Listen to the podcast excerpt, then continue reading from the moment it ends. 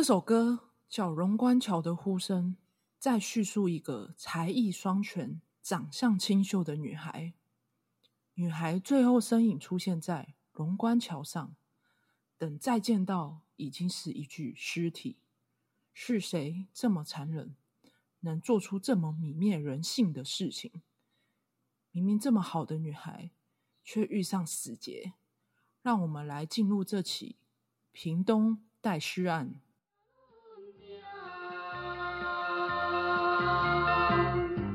点点行哩往死城，亲些人家占领，最初一阵天大的案件。大家好，我们是解压说，全台最不解压解压说，我是 A 梦，我是阿宇。那这起案件呢，是台湾史上最大四大悬案之一，死者才国中啊。然后在一九七七年呢，发生一起女学生枉死的屏东代尸案，其实是震惊那时候的社会。他这学生也太年轻了吧？死者很年轻。那这个案件呢，也动用了上万元的警力，然后调查的对象是高达十六万人。嗯、哦，所以有十六万是列为可疑对象就，对对对对对对对。嗯、那我们就进入案发当天。一九七七年的二月二十三日，美和国中的十五岁国二女生钟正芳，她是学校的风云人物。她不止长相清秀，也非常有才华。那包含弹钢琴啊，或者是画图，都是她最擅长的。嗯，而且她是代表学校参加过钢琴比赛的。她的父母亲也都是老师，而且据她朋友说，她本人非常漂亮，而且就是很有气质这样。嗯嗯。而且在乡下，其实那时候会弹钢琴的人并不多，因为弹钢琴是一个很高额的负担。哦，对，因为小时候也是弹钢琴。对对，他们家就是小有名气，就是哎，这个钟正芳是一个很清秀的女生。嗯，而且有参加比赛很厉害。你说哦，对啊。那这天屏东内埔乡寒假刚结束的时候，钟正芳要回去报到嘛，因为结束了，他就要去。通常是爸爸会载他去。可是因为这一天，爸爸他的机车驾照被过期，嗯、就是执照他过期，所以被扣，而且又是罚款的最后一天，嗯、所以他就没有办法在。那钟正芳就自己骑脚踏车去。嗯，那到学校报到完后，钟正芳就跟自己的同班同学啊简静美一起到内埔乡的一个随来良的冰果室吃八宝饼。哦，会特别提是因为冰果室通常会播音乐，就跟我们现在去人营电话刚刚说播音乐都一样。嗯、可是。就是这时候，钟正芳在跟朋友聊天，因为他自己也是就是会弹钢琴，他就觉得，哎、欸，他现在播的这个音乐是当时的流行歌，他觉得他就不喜欢那种风格的音乐，它是一首没有比较没有深度而且偏单调的音乐。哦。可是隔壁桌的三个男生就不苟同啊，然后他们就故意大声在那边哼啊哼的大大声这样，那气氛就很尴尬，整个冰果室就很尴尬。就是这个插曲让老板娘就是印象深刻哦，钟正芳有来这间冰果室。嗯。所以他只是发表他对这首歌的意见，结果旁边那些男生很故意在那边，就是唱起歌来，故意唱很大声这样。对，因为他们就觉得嗯，明明就很好听，为什么要觉得很难听这样？那钟正芳在跟朋友聊天的时候也有讲说，哎、欸，之后就这个学期他之后会去屏东学钢琴，他就是很期待啊，就是哎、欸、之后可以再更精进自己的才艺。嗯、之后聊完，他们就各自解散嘛。但是解散后，从冰果室离开后，从此。再也没有人联络得到钟正芳这个人，他就不见了。哎、那那三个同学很可疑。三个同学可疑？为什么？因为唯一有发生纠纷这个情况只有跟他。哦，你说旁边那三个男性哦？嗯。呃，也是有可能。嗯。那他不是消失了嘛？那家人就赶快报警，警方就开始展开调查嘛，就往那边开始问询问。那周边的邻居或同学都有说，最后看到他失踪的时候，好像有在那个龙观桥。嗯，因为当天是注册日嘛，所以其实是有很多同学会经过那里的，所以的确就很多人都说，其实就是龙观桥这地方有看到钟正芳。哦，他在上面。其中一个目击者傅正秋，他就有说，当时其实有看到，只是他不知道那位小姐就是钟正芳，是他在跟别人泡茶聊天的时候才想到，哦，原来当初我看那个女生在跟别人聊天是钟正芳，他就有说，他看到钟正芳是把脚踏车停靠在树旁，然后有一名男子。牵着机车在跟钟正芳聊天，嗯，那隔天刑事组就立刻有这个线索，马上开始展开调查。那的确，最后在公车站牌旁边有找到钟正方的脚踏车，它是锁好的，停在公车站牌旁边，所以判断是，哎，钟正方没有突然临时的被绑走，他可能就是，哎，到那边，然后就是哦，先把脚踏车停好，之后可能就是没有被任何人逼迫，什么事就消失了。因为他还有时间停好他的脚踏车，所以他是没有。急急忙忙把脚踏车丢。对对对对对，他就不是那种可能很临时，就可能会换旁边一台车把他拉走。强拉走，他对，对他不是那种绑好的。可是调查到这个脚踏车，就也没有其他的线索，所以这件事情就暂时是又调查中断，就是找不到线索。嗯、可是，在九天后，三月三号的那一天，高雄县大树乡竹寮路的一百一十二号，有个瓦片厂的那种老板，嗯。那他老板名叫钟水莲，他有客人来买他的那个瓦片屋瓦，那买屋瓦就是要测试它的品质嘛。老板就打算到附近的废弃水池试一下他那个屋瓦的，就是耐耐水的程度。然后一打开那个水池的那个铁皮盖子，嗯，结果发出一股恶臭，然后水池中间也漂浮着一个包裹，嗯，水的颜色也非常奇怪，就是呈现这种血红色。他们就觉得很恐怖啊，就是一定有问题嘛，他们就立刻报警。所以是有一个水水池里面有一个废弃的水池，在他那个工厂附近。对对对，他本来想说是就就反正就是去试一下它的泡泡水的坚硬程度，就没有想到一打开就是臭的，然后水的颜色也都不对，然后就报警嘛。那、嗯、警方到场之后，之后打捞那个包袱，然后确定那个包袱一打开是一具女尸。嗯，而且女尸的状态也很诡异，她是双小弯曲贴着胸部。在外围用尼龙绳捆绑一圈，嗯，而且两只手是环绕着双脚，头部朝下，就很像那个婴儿在那个腹中那种胎儿那种形状的形。状，对对，嗯，对对，它是这样凹起来的，嗯、而且它绑的还很紧哦，嗯，比较奇怪的是，它脸上罩着一条红色白鹤图案的棉质毛巾，就像那种丝巾那种毛巾，哦、以前那个年代很常用的那种。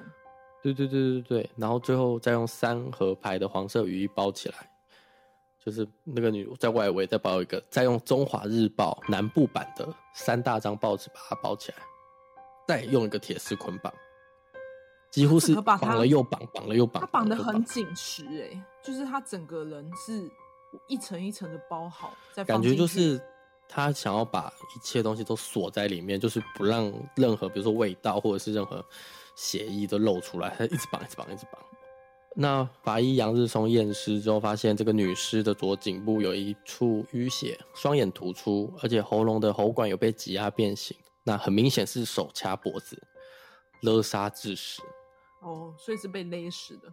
对，但肺部没有进水，所以死亡后被弃尸，胃部又没有食物，代表他死前有很长的一段时间是没有吃东西的。嗯。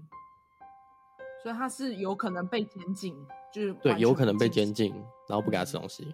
嗯，那这具尸体的上衣完整，就只有他长裤的拉链有坏掉的迹象，然后他的拉链是被拉开的，但内裤没有破损或折痕。那推断嘛，明显女就是这个女子生前有激烈抵抗啊，她没有被强暴的痕迹。对，她是有积极的在抵抗这一个人，也可能要强暴她。哦。然后，可是有找到凶手，最后可能就是在死者的大腿跟内裤边缘摩擦，然后进行射精。哦，那侦办人最后判断凶手是在强暴未遂的状况下行凶，可是因为尸体的浸泡时间太久，不好采样，然后再根据尸尸体皮肤的腐烂程度研判，这个尸体的死亡时间可能已经大概一个星期左右。然后大概死亡时间是二月二十五至二十七之间。那他，你刚刚有讲到说他在他的大腿旁边摩擦射精，所以是有验到精液。嗯，有。哦、嗯，那在可是还不能明显判断他是中正方嘛？那就还是会继续搜索。嗯、那在搜索水池底下的时候，有找到美和中学学生用的塑胶手提书包跟教科书。跟学生证，那学生证上面就是很明显写着钟正方嘛。然后尸体的上身由里至外穿的是白色卫生衣、卡其色衣服、毛线背心跟外罩的夹克，腿的部分是内裤及黑色长裤。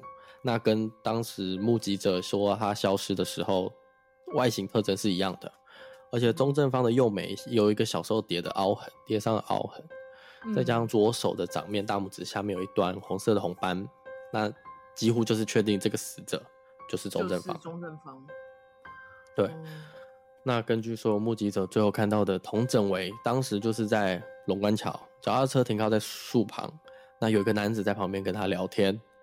那他扶着一台黑色的摩托车，年纪大概二十到三十岁，牛仔上衣跟牛仔裤，头发长度到肩膀。嗯、那个那个时候流行的男生其实就是那种那种头发，头发很长。嗯嗯。那男子的身高大概是一百六十五到一百七十公分之间。嗯。因为他是嫌疑人了嘛，他是最后一个跟中正方有联系的人，接触的人。嗯。对。那警方依照失踪地点啊。屏东内埔乡到弃尸地点高雄大树乡这之间，两个有地缘关系的年轻人全部都清查一遍，并发出高达奖金十万元，也特别印制了彩色的海报。嗯，那在上面刊登钟正方的照片跟包裹尸体用的雨衣啊、铁丝啊、红毛巾啊。哎、欸，那个年代真的很喜欢，每次我们做案件的时候都很喜欢，就是他们那个年代都把尸体的样貌放在那个报纸上。或者是他们就是直接刊登在那个幻灯片上，他们对，因为那时候没有，你看说现在是有法规规定不能放什么东西，那、嗯、那时候可能没有，因为那个是被害者的样貌有被保护，而且你你放的东西越多，的确指认的人会特别越多啊。对，因为那时候可以搜查的方式比较少，所以他们可能觉得用这样公布的方式可以更快找到凶手，更快，对啊，嗯、那希望就是。就反正就是希望这些大家看到可以提供线索，但是就是虽然公出了这些奖金跟这些线索，还是没有还没有办法破案。那屏东的民众呢，就同情钟正方的遭遇啊，祥林唱片就用就请卢玉玲作词，并且请张春生谱曲，做了一首台语歌，就是我们最前面听到的那首《龙观桥的呼声》。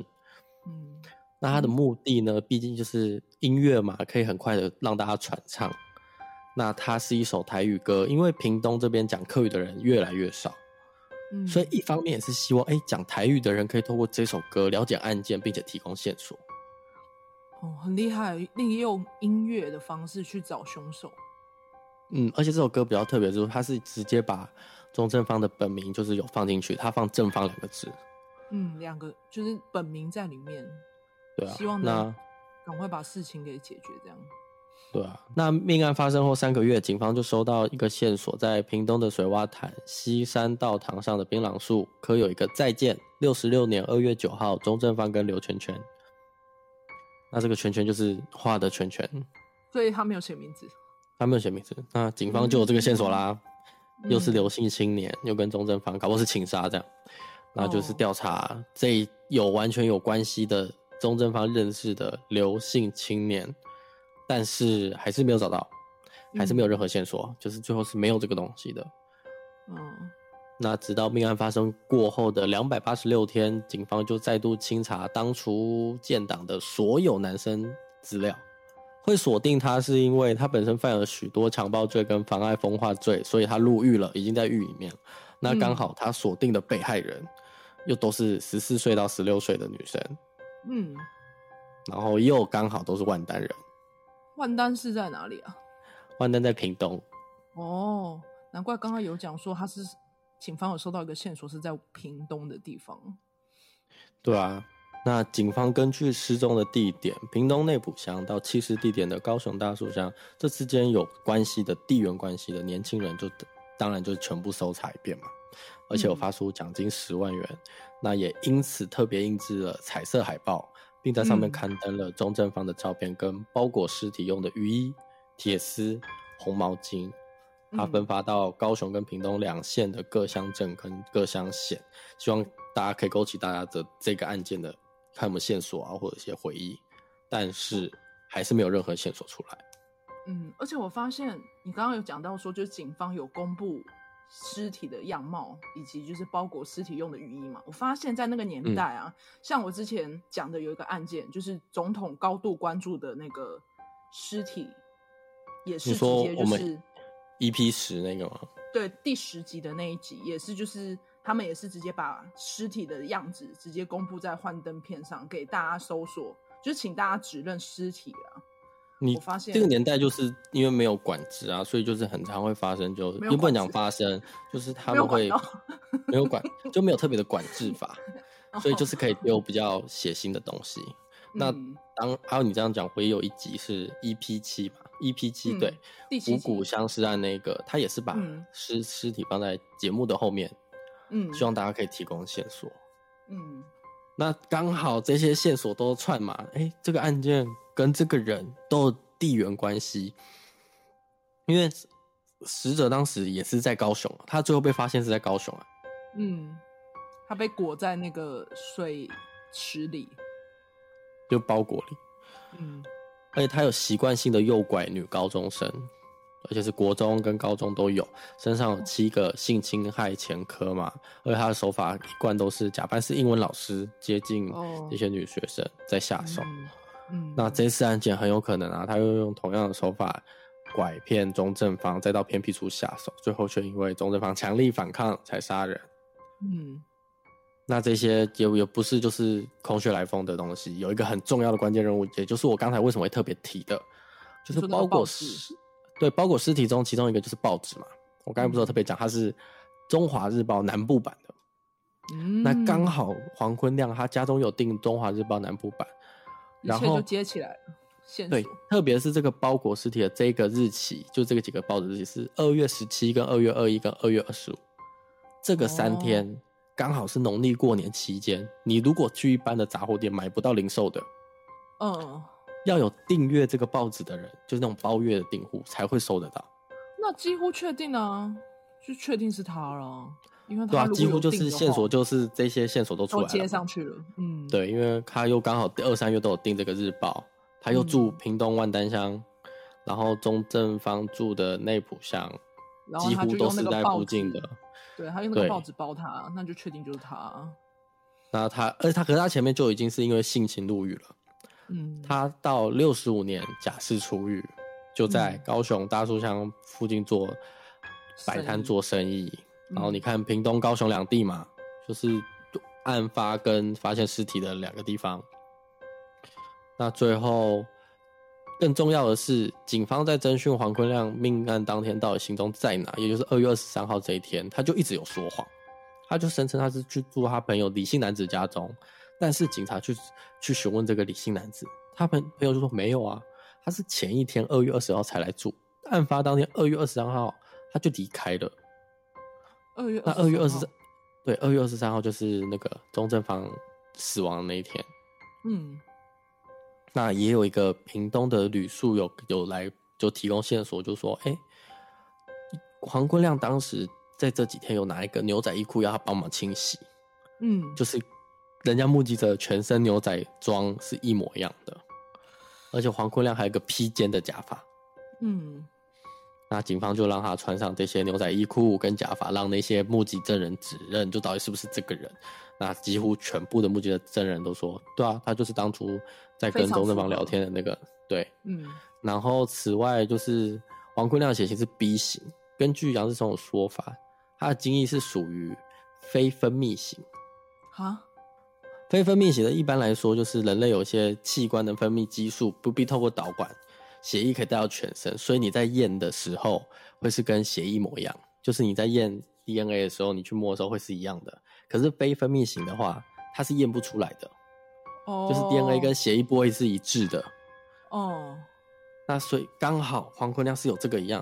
当初 DNA 检验出来是 O 型，黄坤亮是 B 型，哦，所以不合嘛。嗯。可是因为黄坤亮他最后就特别去检验他个人体质是非分泌型，他验出来的东西就会是 O 型。好，你是很混，对，应该说你前面来讲，你不是说一直为什么没有验出来吗？嗯？对啊，就是因为他的血型跟他 DNA 检验出来是不一样的，所以他就被排除了。哦，所以因为他的精液是分泌非分泌型，对，非分泌型体质的人其实占大概只有二十趴。这样子的话，黄坤亮算是少数哎，所以难怪他们很难找到这位凶嫌。对，他就是因此躲过。嗯嗯，所以这完完全全符合是当初在中正方身上采集到的嫌犯的精液，嗯，那他们就依照上面的疑点跟证据嘛，全部就是几乎百分之百证明他是凶手，嗯，然后就去提出告诉这样。嗯，那检方共列出九项直接证据，十二项间接证据，起诉黄坤亮求处死刑。嗯，但是跟二审的时候就变成无期徒刑了。又刚好七十七年遇到蒋经国过世，全国减刑，于是就变成十年六个月。哦。对不起，每次都会让人正常正常。我那时候在安检室，那隔年因为刑期期满就出狱，五年后死性不改，又在屏东市性侵其他的女生，被判九年有期徒刑。他逃亡两年才落网，那已经五十三岁了。他现在出狱了，邻居就说他现在是处于就出家的状态，家里也一直播着佛经，嗯、而且开了一个类似佛堂的东西。那这个案件就是这样，结果就是。这样没有你想的那种完美结局，所以他没有被判死刑，还被减刑，就是因为他刚好遇到总统过世这样。对，所以他就是又是一个被放出来的杀人犯。杀人犯。可是我觉得这个案件很特别，是因为刚好这起案件还有一首歌，大家为了就是帮忙替这名女子找到，就是还清她的冤屈啦。对啊，因为就大家看不惯，大家觉得这个女生真的是很。很不错，可是就是而且，嗯，而且你有讲说这个女生的背景是她一开始有比赛，是表在钢琴在音乐上应该会有大有作为，反而就是死了。而且她成绩也没有不好，成绩也是非常不错。而且你又说她很漂亮，这个就是很可惜的一位家人，这样。对啊，而且后续我一直以为他就是很会有很严重的刑期，可不知道什么就是。他都遇上了那些减刑或者是无期徒刑，最后还是放出来，而且放出来这个人就是死性不改啊，他还是有再犯案呢、啊。对，我觉得啊，那是因为他刚好在那个年代。我记得，其实在这个年代，如果你犯案的话，好像要带几年的电子镣铐。哦，对，现在好像要。嗯、对，你不能，你不可能一一出来就是完全没有人监督这样子。那会这样也是因为。潜力嘛，依照啊以前的人就是有可能出来就又犯案，因此后面就有脚镣的那些啊。嗯，那今天的案件就大不了到这边。FB 搜寻解压说，IG 的账号是 VIP 点 TALK，如果有想要讨论，都可以来找我们聊天哦。对啊，或者是我有我们想要做的案子，就是你可能听过，我也听过，就是希望我们跟再把它讲解出来，那也可以跟我们讲，可以来跟我们讨论。对啊对啊，我是 A 梦，我是阿宇。